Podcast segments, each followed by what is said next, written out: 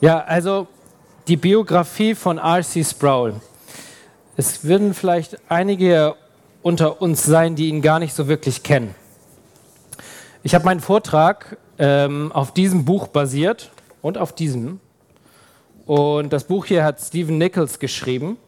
Das war sein Begleiter eigentlich über Jahre hinweg. Und es war sehr interessant zu lesen. Ich habe schon einige Biografien gelesen. Das ist leider nur auf Englisch erhältlich. Aber wer, der, wer das Englisch mächtig ist, kann sich das gerne kaufen bei Amazon. Ähm, was interessant war, normalerweise, wenn man Biografien über Glaubenshelden liest in der Vergangenheit der Kirchengeschichte, dann wird da so ein richtiger Epos draus gemacht. Also man liest die Geschichten und denkt, lese ich eigentlich gerade von Jesus?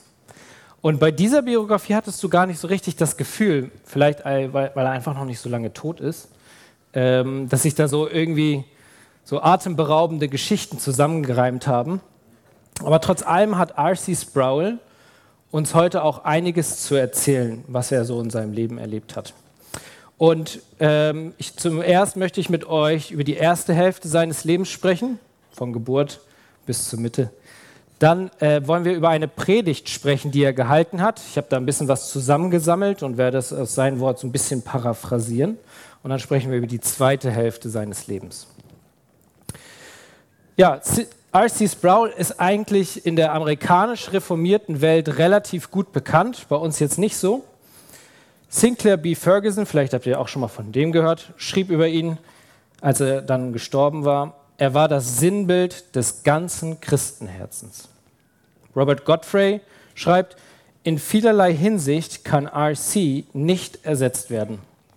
Seine Gaben sind in einer einzelnen Person nur selten zu finden. Robert Charles Sproul wurde am 13. Februar 1939 in Pennsylvania, Pittsburgh geboren. Er war das zweite von zwei Kindern.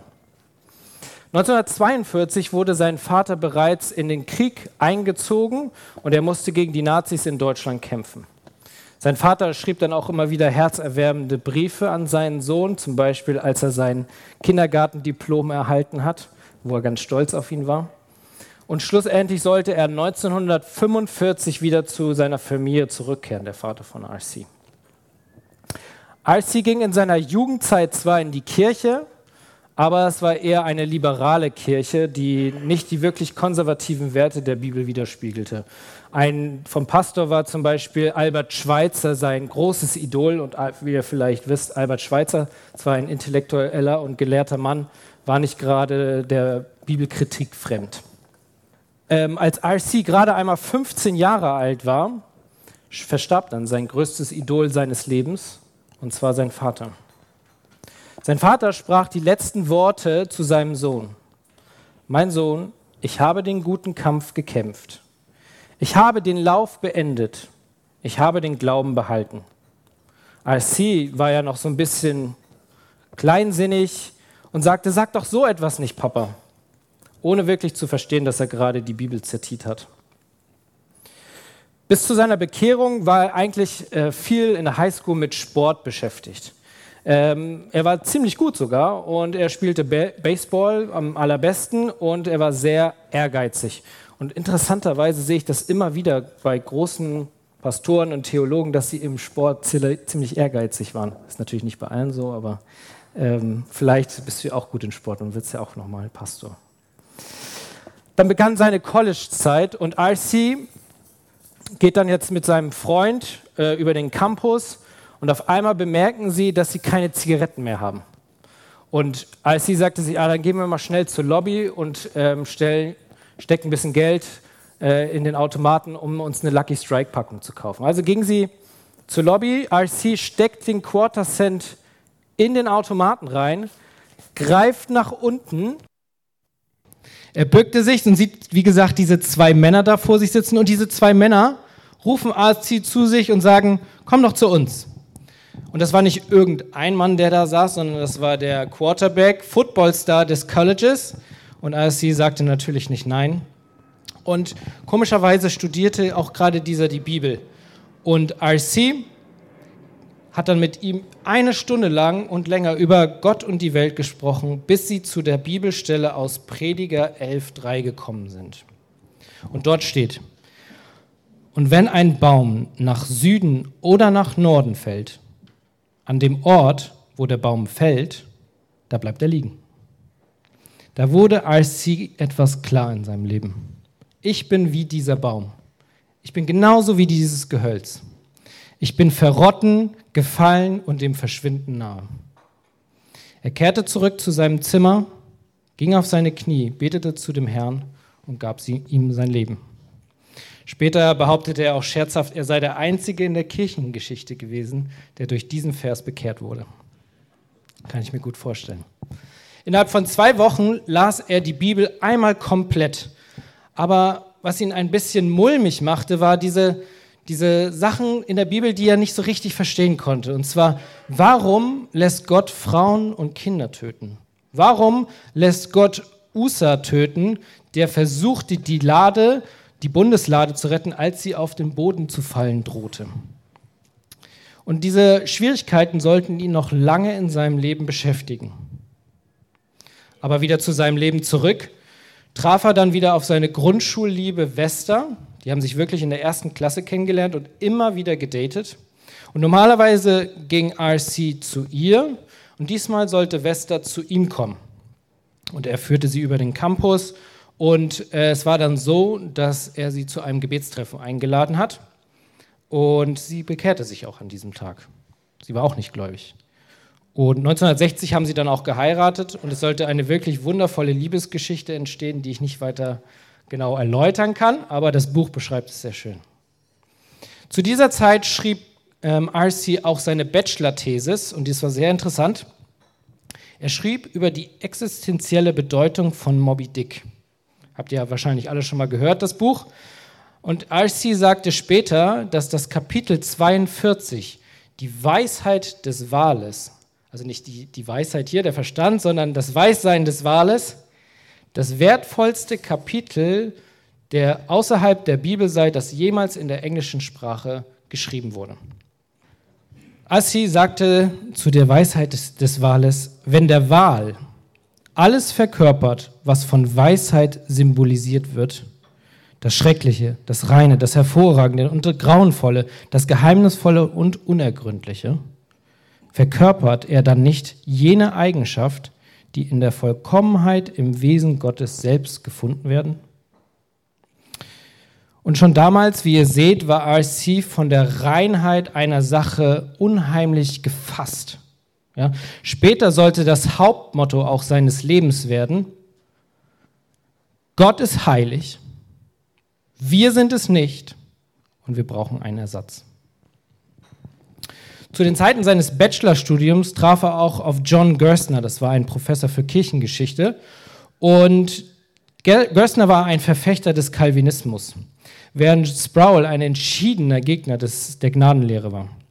IC berichtete immer wieder, dass er versuchte, jedes Argument von Gerstner zu entkräften, aber sich letztendlich eigentlich immer nur selbst täuschte. Einmal hörte er einen Vortrag zur Prädestination von Gerstner und er sagte und bewertete es so, ich hasse diese Lehre. und er sagte, es wirkte wie eine schreckliche Lehre auf mich. Aber am Ende der Vorlesung von Gerstner musste er jedoch eingestehen, dass er sich niemals gegen die reformierte Lehre gewehrt hat, sondern eigentlich immer gegen die Bibel. Und sobald RC, das ist das Interessante an seinem Leben, von einer Sache überzeugt war, dann verteidigte er sie auch mit all seinen Mitteln und Waffen. Nicht, äh, nicht weniger sollte er auch später genannt werden, der beste reformierte Lehrer, den unsere Zeit je gesehen hat. Auf Rat von Gerstner ging RC dann nach Amsterdam und wollte dort unter G.C. Berkhauer studieren, also auch äh, mit der reformierten Theologie viel zu tun hatte. Und, aber leider musste er mit Vesta bereits schon wieder in seinem zweiten Semester zurückkehren. Als er seine Doktorstudien konnte er dann nicht wirklich beenden. Vesta war schwanger mit dem zweiten Kind und sie hatte schwerwiegende gesundheitliche Probleme. Einen Tag nachdem sie wieder in die USA zurückgekommen waren, er hatte dafür Zeit bekommen, verstarb auch wieder seine Mutter, also verstarb auch seine Mutter. Und obwohl Sproul noch einige Credits sammeln konnte, konnte er nie wirklich seine Doktorstudien beenden. Er hat zwar den Titel des Doktorandus bekommen, das bedeutet so viel wie du darfst deine Dissertation schreiben, aber die Dienste, in der er später in, äh, verwickelt war, waren einfach zu viel geworden und er konnte es nie wirklich schaffen, das zu Ende zu machen. Er war auch Professor und lehrte teilweise am Gordon College und an der Conville School of Theology und war aber ganz häufig im Dissens mit diesen Professoren, die dort lehrten. Er ging dann auch von 1980 äh, bis 95, also 15 Jahre, ans Reformed Theological Seminary und lehrte systematische Theologie. Genauso tat er es dann auch 1995 bis 2004 am Knox Theological Seminary. Er sagte später äh, in, über sein Leben, dass er es deutlich bevorzugen würde, College-Studenten zu lehren, anstatt äh, das, was ich jetzt studiert habe, weil die sind schon immer so festgefahren, ja, die lassen sich gar nicht mehr so viel sagen. Und College-Studenten, die sind immer so aufleben, wenn sie eine neue Lehre hören und davon begeistert werden können. RC begann dann auch seine Literaturkarriere und er sagte stets, dass er hochkomplexe Themen, und er war, also man sagt ja so umgangssprachlich, er war ein Brain, er hatte viel Wissen. Ähm, er wollte diese hochkomplexen theologischen Themen äh, so darstellen, dass jeder Leser es verständlich wurde. Er sagte selbst, dass seine wichtigsten Bücher unter anderem ähm, die Heiligkeit Gottes gewesen seien. Ähm, das könnt ihr für 7,90 Euro im Büchershop, es gibt fünf Stück, soweit ich weiß, ähm, erwerben morgen. Und Chosen, das gibt es leider nicht auf Deutsch, aber das sind so seine zwei wichtigsten Werke. Und damit wir mal so vielleicht auch einen kleinen Eindruck davon bekommen, wie RC gelehrt hat, und er war wirklich speziell mit seinen Lehren, er hat immer an die Tafel geschrieben und äh, alle waren immer total begeistert, wie er das gemacht hat, gebe ich euch einen kleinen Einblick, wie er versucht hat, Lehren den Menschen deutlich zu machen. Und dazu gibt es eine Geschichte, eine wahre Geschichte aus RCs Leben. RC steht vor seinen Studenten, 250 an der Zahl, und sagt ihnen, Ihr habt drei Seminaraufgaben für dieses Semester. Eine müsst ihr am 30. September abgeben, die andere am 30. Oktober und die dritte am 30. November. Außer ihr seid gesundheitlich verhindert oder jemand ist in der Familie gestorben, ansonsten bekommt ihr eine 6. Habt ihr das alle verstanden? Ja, Professor Sproul, wir haben es verstanden. Der 30. September kam und 225 Studenten kamen nach vorne und gaben ihre Arbeit ab. Die anderen 25 kamen bibbert in sein Hinterzimmer und sagten, oh, Professor Sproul, wir haben unsere Zeit nicht gut eingeplant. Wir haben den Übergang von Highschool zum College nicht gut genug bedacht. Bitte geben Sie uns noch ein paar Tage, um alles zu schaffen. Okay, nur das eine Mal, noch einmal drei Tage für euch aber das soll euch nie wieder passieren. Niemals, niemals. Vielen Dank, Herr Sproul. Dann kam der 30. Oktober und 200 Studenten kamen nach vorne und gaben ihre Seminararbeit ab. 50 hatten sie nicht dabei. Als sie fragte, wo sind eure Seminararbeiten? Die Studenten sagten, sie wissen doch, wie es ist. Wir haben so viele Zwischenprüfungen und andere Hausaufgaben. Und dann ist noch eine Homecoming Week. Geben Sie uns doch bitte noch eine Chance. Wisst ihr nicht, was ich euch das letzte Mal gesagt habe? Und jetzt haben schon 50 Leute die Arbeit nicht abgegeben. Oh ja, Herr Sproul, wir wissen es ja. Okay, das letzte Mal. Ich gebe euch drei Tage. Auf einmal fingen alle 250 Studenten an zu singen. We love you, Professor Sproul. Oh yes, we do. RC war der beliebteste Professor auf dem ganzen Campus bis zum 30. November. Diesmal kamen 150 Studenten, die nicht abgegeben haben. RC sieht sie hereinkommen, cool und lässig. Keiner hat die Arbeit dabei. Und fragte RC ein Marineveteran, Johnson, wo ist deine Seminararbeit? Er sagte, hey, hey, oh, happy day. Ich habe es in ein paar Tagen für Sie, kein Problem. Dann suchte RC das furchteinflößendste Objekt auf seinem Tisch, was ein schwarzes Notizbuch war, und sagte, Johnson, du hast deine Arbeit nicht? Eine 6. Mickelson, wo ist deine Arbeit? Hast du nicht? Eine 6. Pratt, wo ist deine Arbeit? Ich habe sie nicht. Eine 6. Auf einmal rief einer von den Studenten, das ist nicht fair. Was sie sagte, Fitzgerald, warst du das gerade? Ja, das ist nicht fair. Richtig, richtig. Was war nochmal deine, mit deiner Arbeit am 30. Oktober? Ich hatte sie nicht. Okay, Fitzgerald, wenn du Gerechtigkeit willst, dann bekommst du Gerechtigkeit. Ich ändere deine Note vom 30. Oktober auf eine 6. Lautes Aufkeuchen war in der Versammlung. Und dann fragte Assi, und wer von euch will noch Gerechtigkeit? Und dann erklärte er den Studenten, erstens, ihr wart erstaunt von Gnade beim ersten Mal. Ja, ich habe euch einen Freischein gegeben. Ihr wart erstaunt von dieser Gnade, die ich euch gegeben habe. Beim zweiten Mal habt ihr sie erwartet.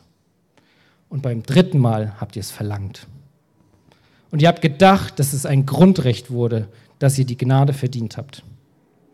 Aber sie schrieb dann auch, ihr habt Gnade mit Gerechtigkeit verwechselt. In dem Moment, an dem ihr glaubt, Gnade zu verdienen, denkt ihr nicht über die wahre Gnade nach. Gnade ist per Definition nicht etwas, das ihr verdient. Ihr könnt es niemals verdienen. Also wenn ihr jemals vor Gott gerecht werden sollt, außerhalb von Christus und gerecht behandelt werden solltet, dann würdet ihr allesamt vernichtet werden. Und das ist ein Beispiel, wie RC den Studenten deutlich machte, was es bedeutet, Gnade zu bekommen und Gerechtigkeit. Im Jahre 1970 ging äh, RC auf eine Jugendkonferenz, Youth Life Conference, und da war eine Dame, die ist Dora Hildman. Und Dora Hildman äh, war eine betagte, aber auch recht wohlhabende, verwitwete Frau aus der industriellen Zeit von Pittsburgh. Die hatten ja ganz viel mit Stahl zu tun in Pittsburgh. Und die war so von RCs dynamischer Vortragsweise begeistert, dass sie ihm ein Angebot machte. Er sollte 52 Hektar von ihr bekommen und daraus ein Studienzentrum machen, die, die dann Studenten einluden aus ganz Amerika, um die Lehren, die RC vorbrachte, ähm, zu studieren und zu lernen. RC und Wester nahmen das Angebot an und 1971 eröffneten sie Ligonier Ministries ist vielleicht einigen von euch auch bekannt. Stephen Nichols war ja, der das Buch hier geschrieben hat, auch schon mal bei uns. Ich glaube vor ein oder zwei Jahren, wer weiß es noch. Ähm, hat er ja auch Vorträge hier gehalten. Und Ligonier Ministries hat an diesem Moment begonnen. Und seine Lehren waren so beliebt, dass gleich zwölf Colleges Sproul äh, akkreditierten, wenn die Studenten von ihnen unter seinen Lehren sitzen würden. Und ganz nach der Manier Luthers der ja immer Tischgespräche geführt hat und Studenten einlud, am, am Tisch über Theologie zu sprechen, versuchten die Sprouls stets Leute nach Hause einzuladen. Eigentlich war ihr Zuhause das Studienzentrum. Und äh, er war stets bemüht, nicht nur die intellektuelle Nahrung zu geben, sondern auch praktisch, dass man was praktisch von ihm lernen konnte. In den ersten drei Jahren von Ligonier Ministries war es sogar so, dass sie keinen einzigen Tag hatten, wo sie nicht Studenten in ihrem Haus hatten. Aber trotzdem wollten sie die Gemeinsamkeit, die sie zusammen hatten, RC und Vesta, im Ballsaal zu tanzen, nicht verpassen. Im Jahre 1984 wurde Sproul interviewt und gefragt, was braucht die Kirche heute am meisten? Und hier beginnt die, äh, die Kerngeschichte seines Lebens. Sproul schreibt, ich bin leidenschaftlich überzeugt, dass das größte Bedürfnis der Kirche darin besteht, ein tieferes Verständnis für den Charakter Gottes zu entwickeln. Die Menschen müssen kognitiv und intellektuell wissen, wer Gott ist. Die Heiligkeit Gottes sollte auch die erste Lehreinheit werden, die er ins TV brachte. Er sagte, es ist nicht nur lebenswichtig für mein Leben, sondern auch zentral für die biblische Offenbarung des Charakter Gottes. Es ist absolut entscheidend für das persönliche Wachstum jedes Christen, sich mit den Bedeutungen der Schriften auseinanderzusetzen, wenn sie verkünden, dass Gott heilig ist. Und wie ich ja euch vorhin gesagt habe, hatte RC zu Beginn seines Glaubens immer wieder Schwierigkeiten mit gewissen Geschichten in der Bibel. bis ihm dann irgendwann ein Licht aufging. Und das war die Studie in Jesaja 6. Und jetzt würde ich euch bitten, einmal mit mir Jesaja 6 aufzuschlagen, wenn ihr eure Bibeln habt.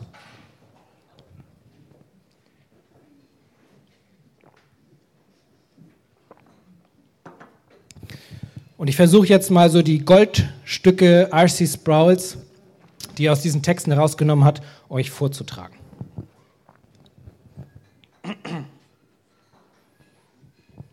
Jesaja 6 ab Vers 1.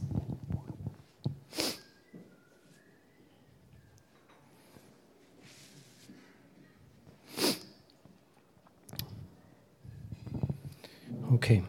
Im Todesjahr des König Usia sah ich den Herrn sitzen auf einem hohen und erhabenen Thron, und seine Säume erfüllten den Tempel. Seraphim standen über ihm. Jeder von ihnen hatte sechs Flügel. Mit zwei bedeckten sie ihr Angesicht, mit zwei bedeckten sie ihre Füße und mit zwei flogen sie. Und einer rief dem anderen zu und sprach, Heilig, heilig, heilig ist der Herr der Herrscher.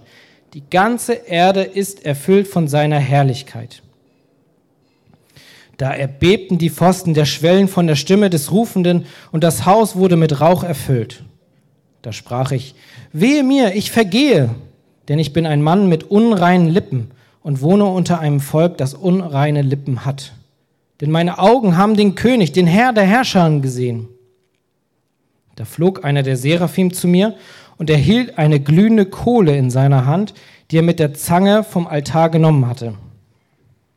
Und er berührte meinen Mund damit und sprach, siehe, dies hat deine Lippen berührt, deine Schuld ist von dir genommen und deine Sünde gesühnt.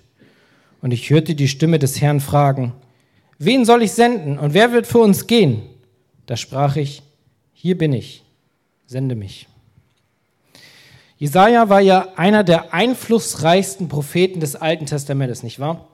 Fast alle Propheten waren eigentlich einfache Menschen, Bauern, Hirten oder Handwerker. Jesaja hingegen hatte eine Sonderstellung unter diesen Propheten, denn er stammte aus der königlichen Linie. Er war in den Sprachen des Volks geschult und wusste auch solche genau zu kommunizieren. Und ähm, das wird ja allgemeinhin so gesagt, dass Jesaja einer der sprachgewandtesten aller Propheten des Alten Testamentes war. Und er hatte sogar die Ehre, die Jesaja 53 schreiben zu dürfen, wo wir über den Messias so viel lesen können. Die Berufung Jesajas begann ja mit dem Tod Usias. Ja, Usia war einer der Könige von Juda und ähm, er sollte einer der guten Könige sein. Und wenn man die Top 5 vielleicht anguckt, dann wäre er vielleicht darunter. Und er regierte 52 Jahre. 52 Jahre ist eine lange Zeit. Stellt euch mal vor, Angela Merkel hätte noch wie lange 40 Jahre weiter regiert. Das ist eine wirklich lange Zeit. Und er soll ja ein guter König gewesen sein. Und vermutlich in Zeiten nationaler Trauer ging Jesaja in den Tempel, um das Angesicht Gottes zu suchen. Doch er sollte noch viel mehr als die Räumlichkeiten des Tempels sehen, in dem er sich befand. Wir treffen in unserem Text hier auf Vers 1 auf das Wort Herr. Ja, seht vielleicht einmal rein. Vers 1 steht das Wort Herr. Ähm, in unseren deutschen Übersetzungen steht da was ganz Bestimmtes. Also das haben die mit Absicht so geschrieben. Großes H, kleines E, kleines R und kleines R. Und im hebräischen Urtext steht dort, das Wort Adonai. Adonai ist eigentlich nur der Titel des Herrn. Er ist der Souverän. Ja, das ist das große H, kleines e, kleines r, kleines r. Und wenn man jetzt das Wort Adonai liest, dann erwartet man nicht unbedingt eine Gestalt ja, oder ein Wesen. Aber ganz anders mit dem nächsten Herr, was wir in unserem Text haben. Schaut auch vielleicht mal in eure Bibel, da steht da bestimmt auch so. Nämlich dort wird jetzt auf einmal geschrieben, großes H, großes E, großes R, großes R. Und unsere deutschen Übersetzer wollen etwas ganz deutlich machen. Ja, das ist nicht irgendein Herr, das ist nicht irgendein Titel, nein, das ist der Eigenname Gottes. Es ist Jahwe. Es ist Ich bin, der ich bin. Es ist derjenige, der vor Mose war im brennenden Busch und der sagte, ich bin, der ich bin. Es ist der Eigenname Gottes. Und da ist doch diese Ironie drin. Ne? Er sah gerade noch den König, 52 Jahre lang, diesen guten König, und jetzt seht ihr der König der Könige. Und wo sieht er ihn? Er sieht ihn auf seinem Thron. Hoch und erhaben. Man kann vermuten, dass es sich um hier eine, eine Christophanie äh, handelt. Also eine Christophanie äh, ist im Gegensatz zu einer Theophanie die Erscheinung von Jesus Christus vor seiner Geburt. Also er wird wahrscheinlich Jesus Christus auf einem Thron gesehen haben, auf dem Thron. Und dann steht da auch, seine Säume erfüllten den Tempel. Ja, könnt ihr euch erinnern vielleicht, ich weiß, dass ihr Männer das alle guckt, ähm, die Hochzeit von Kate und William und ähm, was sie da für ein Kleid trägt, was das für eine Robe ist, ja? Es gibt wahrscheinlich auf der Welt keinesgleichen. Und wir lesen von den Säumen des Herrn, dass sie den ganzen Tempel erfüllten. Ich weiß, uns ist das alles nicht so wichtig, aber anscheinend war es wichtig für Jesaja zu sehen, dass der Herr so hoch und so erhaben ist und dass alle seine Säume den ganzen Tempel erfüllen. Und das ist nicht das Einzige, was Jesaja sieht. Er sieht auch noch andere Erstaunlichkeiten.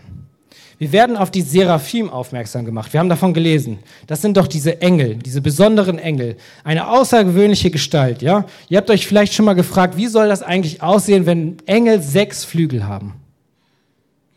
Und Gott schafft Wesen immer aus einem bestimmten Grund. Ganz simpel. Fische schafft er mit Kiem, ja, damit sie im Wasser atmen können. Vögel, damit sie fliegen können, haben Flügel. Und die Seraphim haben sechs Flügel, weil sie das auch so haben sollten. Es war ganz wichtig, dass diese diese sechs Flügel haben.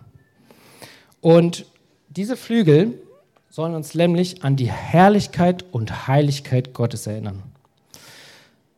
Wenn wir Sonnenfinsternis haben, ja, dann schauen wir in die Sonne, aber wir dürfen nicht einfach so in die Sonne schauen, sondern wir brauchen immer so eine bestimmte Brille, damit wir keinen permanenten Schaden von uns tragen. Ja? Sonst würden wir erblinden. Und diese Engel müssen mit zwei ihrer Flügeln ihre Augen bedecken. Sie sehen nicht die Sonne, aber sie sehen den Herrn der Herrlichkeiten. Sie sehen einen heiligen Gott. Und es ist so heilig, dass sie ihre Augen bedecken müssen. Die Seraphim müssen ihre Augen bedecken, weil sie den Herrn der Herrlichkeit nicht anblicken können. Und sie haben auch noch zwei weitere Flügel. Und zwar die Flügel an ihren Füßen. Und das erinnert uns ja auch irgendwie immer daran, dass es Wesen sind. Äh, Mose, der am brennenden Busch war, was musste er tun? Er musste seine Schuhe ausziehen, genau. Weil er auf heiligen Boden war. Aber nicht, weil der Boden heilig war, weil sondern Jahwe aufgetreten ist. Weil der Herr der Herrlichkeiten dort war. Ja, und die Engel müssen ihre Füße schützen, weil das uns auch deutlich machen soll, dass das Kreatürlichkeiten sind, dass das Wesen sind, dass sie nicht Gott gleich ist. Gott ist ihnen ganz anders und deswegen bedecken sie ihre Füße. Sein Licht ist so grell und heftig und blendend, sie schützen sich komplett vor der Herrlichkeit Gottes. Und ihr erinnert euch vielleicht auch an Paulus, ne, der auf dem Weg nach Damaskus losging und auf einmal Jesus Christus in seiner Herrlichkeit gesehen hat. Was passierte mit ihm? Er wurde drei Tage blind weil er den Herrn der Herrlichkeiten auch gesehen hat wie Jesaja. Verherrlicht. Wir sollten uns dennoch nicht von der Anatomie der Engel ablenken lassen. Es gibt etwas viel Wichtigeres. Sie haben eine Botschaft zu erzählen. Und die Botschaft finden wir in Vers 3. Und einer rief dem anderen zu und sprach, Heilig, heilig, heilig ist der Herr der Herrscher. Die ganze Erde ist erfüllt von seiner Herrlichkeit. Das müsst ihr euch vorstellen. Die Engel stehen da und die Engel stehen da und sie rufen einander zu. Heilig, heilig, heilig. Wenn wir in unserer Sprache für gewöhnlich etwas deutlich machen wollen, dann benutzen wir allerlei stilistische Mittel. Ne? Ihr kennt das. Wir benutzen Wiederholung von Anfangslauten, wir benutzen Hyperbeln, wir benutzen rhetorische Frage und wenn wir per WhatsApp miteinander schreiben, dann machen wir ganz viele Ausrufezeichen. So machen wir das deutlich. Die Hebräer des Alten Testamentes und Jesaja, der ja so sprachgewandt war, machen, machten es aber anders deutlich, wenn sie was mit Ausrufezeichen, Ausrufezeichen, Ausrufezeichen deutlich machen wollten. Auf jeden Fall war es im Alten Testament so. Ähm, ich glaube, die modernen Juden machen das nicht. Meine Frau ist ja eine. Ich habe sie noch nie gehört, dass sie zu mir gesagt hätte, bring den Müll raus, bring den Müll raus, bring den Müll raus. Das wäre dann der frauliche Superlativ. Aber die Hebräer des Alten Testamentes hatten immer was zu sagen, wenn sie etwas wiederholt haben. Und ihr kennt das vielleicht auch sogar von Jesus. Ja, wenn ich jetzt hier einen Vortrag halte oder wenn Christian predigt, dann sagen wir am Ende alle zusammen Amen. Jesus, wenn er gepredigt hat, sagt er nicht am Ende Amen, er sagt am Anfang Amen. Ja, weil seine Lehre Autorität hatte, weil seine Lehre etwas zu bedeuten hatte, weil er etwas Neues gesagt hat oder etwas wiederholt hat. Und er sagte nicht nur einmal Amen. In Johannes 3,3 lesen wir, dort steht wahrlich, wahrlich und im Originaltext steht Amen, Amen. Ich sage dir, wenn jemand von nicht vom Neuen geboren wird, so kann er das Reich Gottes nicht sehen. Und in aller, allerwenigsten Fällen sehen wir die dreifache Wiederholung. Wirklich ganz, ganz selten. Und das ist dann der super Superlativ. Keine Ahnung, wie wir es beschreiben sollen. Jahwe ist heilig, heilig, heilig. Sproul sagt, dass die Bibel nicht schreibt, er sei Liebe, Liebe, Liebe, oder gnädig, gnädig, gnädig oder zornig, zornig, zornig. Nein, er ist heilig, heilig, heilig. Es ist die einzige Charaktereigenschaft Gottes, die dreifach wiederholt wird, oder nicht? Die dreifache Wiederholung ist ein stilistisches Mittel, um etwas unmissverständlich hervorzuheben. Gott ist ein heiliger Gott. Er ist ein dreimal heiliger Gott. Assi schreibt noch dazu, warum die Engel es dreimal wiederholt haben. Die Antwort muss in ihrem Wunsch gefunden werden, die Realität von Gottes Perfektion so deutlich zu betonen, dass sie jede Möglichkeit beseitigen würden, auch nur den geringsten Mangel an Vollkommenheit im Charakter Gottes zu suggerieren. Es war eine legitime Verwendung von Superlativ, um von höchster Vollkommenheit zu sprechen. Calvin hat mal gesagt, wir gehen durch diese Welt und wir befinden uns in einem atemberaubenden Theater. Aber wir tragen alle eine Augenbinde. Und das ist eigentlich, überlegt mal, eigentlich genau das, was wir wollen. Wir fürchten uns vor der Heiligkeit Gottes, jeder von uns, und wir verstecken uns lieber. Wir verdecken unser Angesicht. Und das Gleiche sehen wir bei Saja. Er will gar nicht mehr weiterleben. Er schreibt hier in Vers 5, wehe mir, denn ich bin verloren. Er will sterben. Er hat ein, ein Orakel auf sich gerufen. Wehe mir, das sehen wir immer wieder als Orakel. Hilfe, ich, ich sterbe. Denn ich bin ein Mann unreiner Lippen. Das ist seine Begründung. Ich bin unrein. Und inmitten eines Volkes mit unreinen Lippen wohne ich, denn meine Augen haben den König, den Herr der Herrscher gesehen. Ich fürchte mich. Ähnlich reagierte Petrus auch auf Jesus. Als Jesus das Fischerboot mit Fischen füllte, ein wunderbares Wunder. Eigentlich müsste Petrus auf Knie gehen und dem Herrn danken. Was sagte Petrus zu Jesus? Geh mir hinaus, denn ich bin ein sündiger Mensch, Herr. Wie kann das sein? Wie kann das sein? Er sieht den Herrn der Herrlichkeiten und er will einfach nur noch vergehen. Er will weg von ihm. Jesaja verstand eine Sache in diesem Moment, als er den Herrn der Herrlichkeiten gesehen hat. Er verstand, wer er wirklich ist. Und Jesaja verstand auch, wer Gott wirklich ist. Wir sind alle unwürdig und suchen nicht das Gute. Wir alle sind eigentlich wie Adam und verstecken uns vor der Konfrontation der Sünde. Adam, wo bist du? Und Adam versteckte sich. Wir sind alle nicht von diesem übernatürlichen Licht angezogen und wir wollen alle lieber in der Dunkelheit sein. Wir wollen uns verstecken. Wir würden selbst, wenn wir die Chance hätten, das zu sehen, mit Petrus und Jesaja einstimmen: Herr, gehe weg von mir, denn ich bin unrein. Wenn ich immer darüber nachdenke, wenn ich Zeitreise machen würde und zurückreisen würde zu Jesus, und ich denke, mein, meine erste Intention ist eigentlich immer, ich weine und renne in Jesu Arme. Aber was wir alle gleich machen würden, ist, wir reisen in die Zeit zurück und wir rennen weg von Jesus. Wir alle wollen in der Gegenwart Gottes Flügel haben.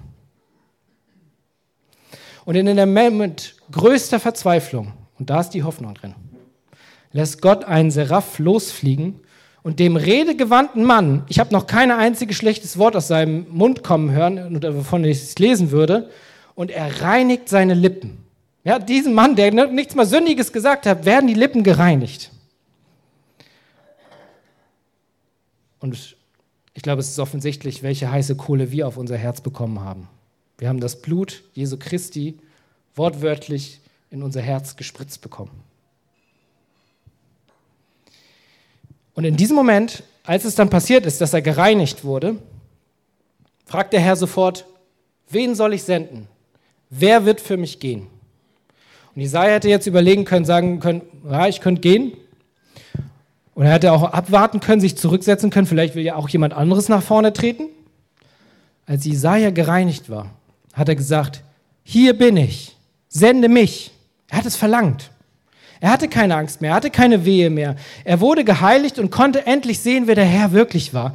Wie unglaublich gut eigentlich seine Heiligkeit ist. Und seine Heiligkeit soll uns nicht abschrecken, sondern seine Heiligkeit ist gut. Sie soll uns dazu führen, dass wir mehr für den Herrn tun wollen. Sie war nicht mehr furchteinflößend, sondern die Heiligkeit Gottes war befreiend. Sie zeigte ihm sogar die Schönheit Gottes. Und in diesem Moment möchte ich dich natürlich persönlich fragen, würdest du vielleicht einige Dinge tun oder vielleicht auch nicht tun, wenn du Gott mehr in deinen Mittelpunkt deines Lebens stellst und ihn anblickst? Vielleicht fällt dir auch gerade etwas ein. Kann es vielleicht sein, dass du dich nicht senden lässt, weil du lieber in den Fängen der Dunkelheit lebst? Nicht jeder soll Missionar werden, nicht jeder soll Gemeindegründer werden, nicht jeder muss den Dienst des Jesajas tun. Aber vielleicht lebst du in der Dunkelheit und bevorzugst deine Sünden anstelle eines geheiligten Lebens. Vielleicht kostet dich dies zu viel. Vielleicht ist es auch zu mühsam. Aber die, die Hoffnung, die ich dir mitgeben kann, Jesaja erblickte den Herrn, nachdem er seine Sünde gereinigt bekommen hat. Und er wollte gehen. Bekenne deine Sünde dem Herrn und sei wieder frei für seinen Dienst. Ja, mach das, wo er dich bestimmt hat. Assi erinnert uns wunderbar daran, dass wir mehr über die Herrlichkeit und Heiligkeit Gottes lernen sollten. Die Heiligkeit Gottes und andere Themen wurden von ASC zeitlebens immer wieder in den Vordergrund gebracht. Ein weiteres wichtiges Thema war die Unfehlbarkeit der Schrift. Ihr habt vielleicht schon mal von Konzilen in der Christenheit gehört. In der Kirchengeschichte gab es das Konzil von Nicea 325 nach Christus das äh, Konzil von Konstantinopel 381 nach Christus und 553 nach Christus. Das waren alles ganz wichtige Konzile, die über die Trinität sprachen und altliche andere Dinge. Und 900 nach Christus gab es eigentlich wirklich kein Konzil mehr, was in Betracht gezogen werden könnte, wovon wir Nutzen ziehen. Außer vielleicht, und es war noch nicht mal ein Konzil, das äh, Statement Chicago Statement of Biblical Inerrancy, also ähm, ein, ein Schriftstück zur Irrtumlosigkeit der Schrift.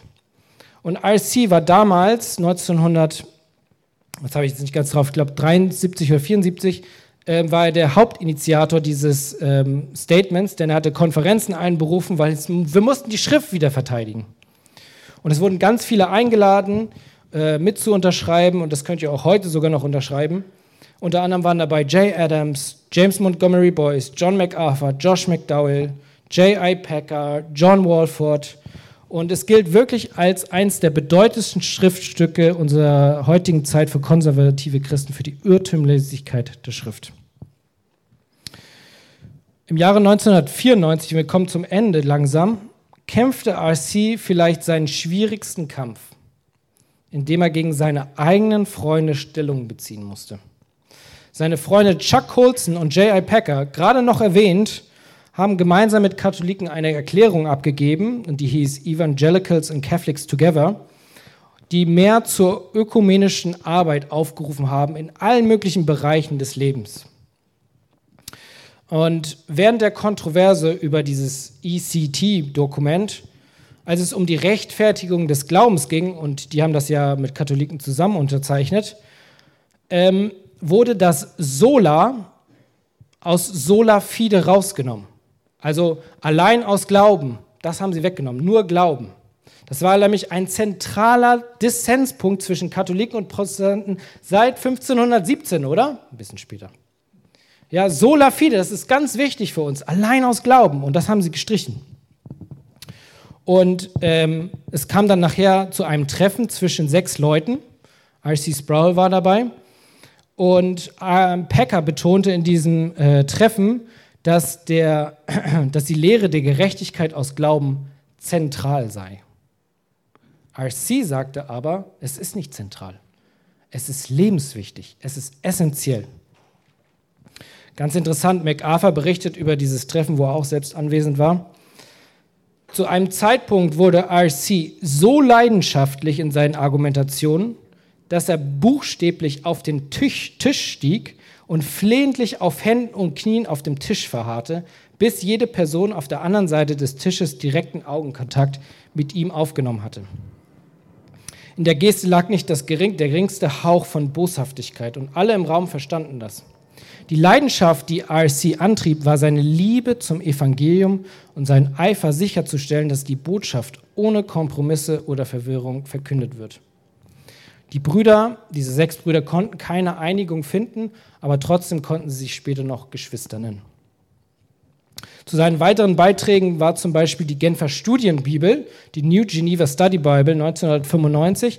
Die kennt ihr vielleicht alle noch. Das ist die Bibel, die, wo in meiner Arche gesagt wird, es muss eine Genfer Studienbibel zwischen Mann und Frau sein, wenn sie tanzen und nicht verheiratet sind. Ja, kennt ihr vielleicht noch den Spruch. Mittlerweile heißt sie Reformationsstudienbibel und könnt ihr auch dort, äh, ich glaube, für 50 Euro kaufen. Da waren unter anderem, er war Herausgeber RC und es gab 50 Bibelexperten, die da drin mitgewirkt haben. Was man noch zu sagen muss, RC war ja ähm, Presbyterianer und die Presbyterianer sind ja, ähm, man sagt immer Minister, ähm, die auch zum Beispiel die, ähm, die, die Taufe für Kinder lehrten. Und ähm, da sind wir noch ein bisschen anders, also seid auch da vielleicht immer kritisch und gute, gute Berührer. RC sagte stets, und die Studienbibel äh, war ihm sehr, sehr wichtig, es ist nicht genug, allein die Bibel zu lesen, und das ist für euch Männer ganz, ganz wichtig, insbesondere für die Männer, sondern wir müssen die Bibel auch studieren. Wir alle Männer müssen die Bibel studieren, damit wir unsere Familien leiten können. Es ist nicht nur für die Pastoren, es ist nicht nur für die Hauskreisleiter. Alle Männer müssen die Bibel studieren. Eigentlich auch alle Frauen natürlich. Aber alle Männer müssen Vorbild für die ganze Familie sein. Sein Magazin Table Talk gilt als eines der beliebtesten Blätter unter reformierten Christen. Und ähm, wir dürfen auch die Ligonier Ministry-Konferenzen nicht vergessen, die auch in Deutschland häufig stattfinden. Und schlussendlich sollte RC erst 1997 Pastor werden. Und er sagte dann stets, das war das Highlight meines Lebens, das größte ähm, Regret, äh, die größte, ähm, Andrew hilf mir, Regret, Reue, danke. Die größte Reue, die ich über mein Leben habe, dass ich nicht früher Pastor geworden bin. Es war einfach schön. Er wollte jeden Sonntag predigen, er konnte es jetzt auch und es war einfach äh, toll für ihn. Ich kann euch übrigens empfehlen, die äh, Predigtreihe zu der Heiligkeit Gottes. Das ist eine fünfteilige Predigtreihe, die man auf YouTube findet. Da gibt es auch deutsche Untertitel. Als RC auch noch spät in seinem Leben durch Genf tourte, weil er die Stätten von Calvin besuchen wollte, war es so, dass er dann auch zum Studienzentrum von Calvin gekommen ist und er war richtig begeistert und erstaunt. Calvin hatte kein großes Seminar gebraucht, der große Calvin. Nein, das war ganz klein. Alles wenig Studenten und ähm, RC hatte darüber nachgedacht, warum machen wir das nicht eigentlich so? Ich meine, ein Pastorenkolleg ist auch ähnlich, relativ wenig. Und RC sollte dann noch 2011 das Reformation oder Reformation Bible College eröffnen, das zum Ziel hatte, nicht nur intellektuell etwas weiterzugeben, sondern auch praktisch. IC kämpfte dann immer wieder mit diversen Krankheiten. Er leidete unter anderem unter der COPD, chronisch obstruktive Lungenerkrankung. Das war wahrscheinlich begünstigt durch sein jahrelanges Rauchen. Ich glaube, er hat erst mit 40 aufgehört. Und er hatte dann auch mehrere Schlaganfälle und er konnte dann teilweise gar nicht mehr richtig reden und wenn nur mit Sauerstoffversorgung. 2016 sagte er zu seiner Situation, vor ein paar Wochen hat mich jemand nach einigen der Gesundheitsprobleme gefragt, mit denen ich im vergangenen Jahr zu kämpfen hatte. Ich sagte, dass ich mich ertappen würde, meine Gebete mit dem Rezitieren und Beten des 23. Psalms zu beenden. Ich meine, wie grundlegend ist das? Es ist elementar. Der Herr ist mein Hirte, mir wird nichts mangeln. Und von dort geht es zu den grünen Auen und stillen Wassern und dazu, in Faden der Gerechtigkeit um seines Namens willen geführt zu werden. Man durchläuft diesen herrlichen Psalm und was er existenziell und persönlich für einen bedeutet. Nämlich, dass jeder Christ einen Erlöser hat, der uns das ewige Leben erkauft hat. Es wird einfach nicht besser als das, oder? Im Jahr 2017 bekam er neue Kraft und er hatte so wenig Kraft wie in diesem Jahr wie selten also viel Kraft wie selten, und er predigte sogar den kompletten November. Er studierte intensiv den Hebräerbrief und November, Ende November bekam er dann eine Erkältung und musste am 2. Dezember ins Krankenhaus gebracht werden. Als er bereits nicht mehr von sich selbst aus atmen konnte, spielte seine Familie um ihn versammelt die CD Glory to the Holy One. Ich habe das jetzt auf Deutsch äh, übersetzt. Die letzten Verse des Liedes wurden gespielt. Die selige, glorreiche Aussicht, die unsere Seelen jetzt immer noch sehnsüchtig sehen wollen, wird uns alle auf einmal erneuern und uns für immer wie ihn sein lassen. Laute werden singen, Pfeifer spielen, wenn wir ihn von Angesicht zu Angesicht begegnen. An jenem Tag. Mit dieser finalen Note gab RC seinen letzten Atemzug. Und er sollte letztendlich nicht nur mal über die heilige Gegenwart Gottes reden, sondern er sollte sie auch endlich erblicken dürfen. Wir danken dem Herrn für RC, was er alles für diese Christenheit äh, in unserer Zeit getan hat. Und äh, ich möchte gerne mit uns beten. Und danach würde ich euch einladen. Ähm, wir machen jetzt keine Gespräche mehr an den Tischen, weil es wird ein bisschen zu knapp mit der Zeit, aber dass wir dann vielleicht noch ein paar Fragen stellen, falls welche offen geblieben sind. Herr Jesus, wir danken dir so sehr, dass du RC uns geschenkt hast.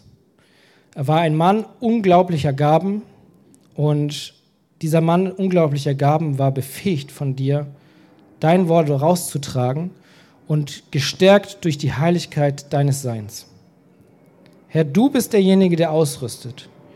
Und ich bitte dich, rüste uns Männer hier, die wir alle sitzen, uns mehr dazu aus, mehr von dir zu lernen über deinen Charakter, über deine Herrlichkeit und über deine Heiligkeit.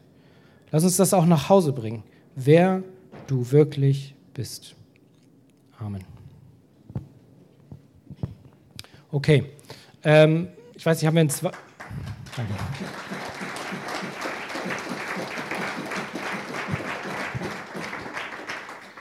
Haben wir, falls Fragen sind, es kann ja sein, dass es auch keine sind, ist noch irgendwas offen geblieben? Habt ihr irgendwelche Fragen über RC? Ich habe auch vieles natürlich nicht erwähnt. Ruf rein, ruf ruhig rein. Ja, ähm, er hatte zwei Kinder und es gab ja auch negative Aspekte in seinem Leben, die, auf die bin ich gar nicht eingegangen. Das wäre vielleicht auch ein Kritikpunkt an diesem Buch, weil es kaum Negatives gab, aber weil es wahrscheinlich sein bester Freund war. Ähm, er hatte eine Tochter und einen Sohn und der Sohn, der war auch Theologe, auch Doktor der Theologie und er ist gefallen. Und ich, ich wenn ich dann immer die Geschichte seines Fallens höre, ähm, ich weiß gar nicht, ob man darüber reden sollte, aber steht halt auch online. Ähm, seine Frau ist gestorben von seinem, äh, von seinem Sohn. Ähm, und dann der Sohn hatte sich auf einer Pornografie-Seite angemeldet, nur er hat nichts geguckt, hat seine E-Mail-Adresse hinterlassen. Und ähm, die E-Mail-Adresse wurde dann bei einem Hack veröffentlicht, wie das dann so ist, ne? Der Herr offenbart alles. Und ähm, das wurde gesehen und er wurde des Dienstes entrufen. Ähm, dann kam noch was dazu und die Geschichte, ich muss sehr häufig an diese Geschichte denken, weil er hat nichts gemacht prinzipiell, er hat sich nur angemeldet. Aber das hat schon gereicht, ihn komplett von dem Dienst hinauszubringen.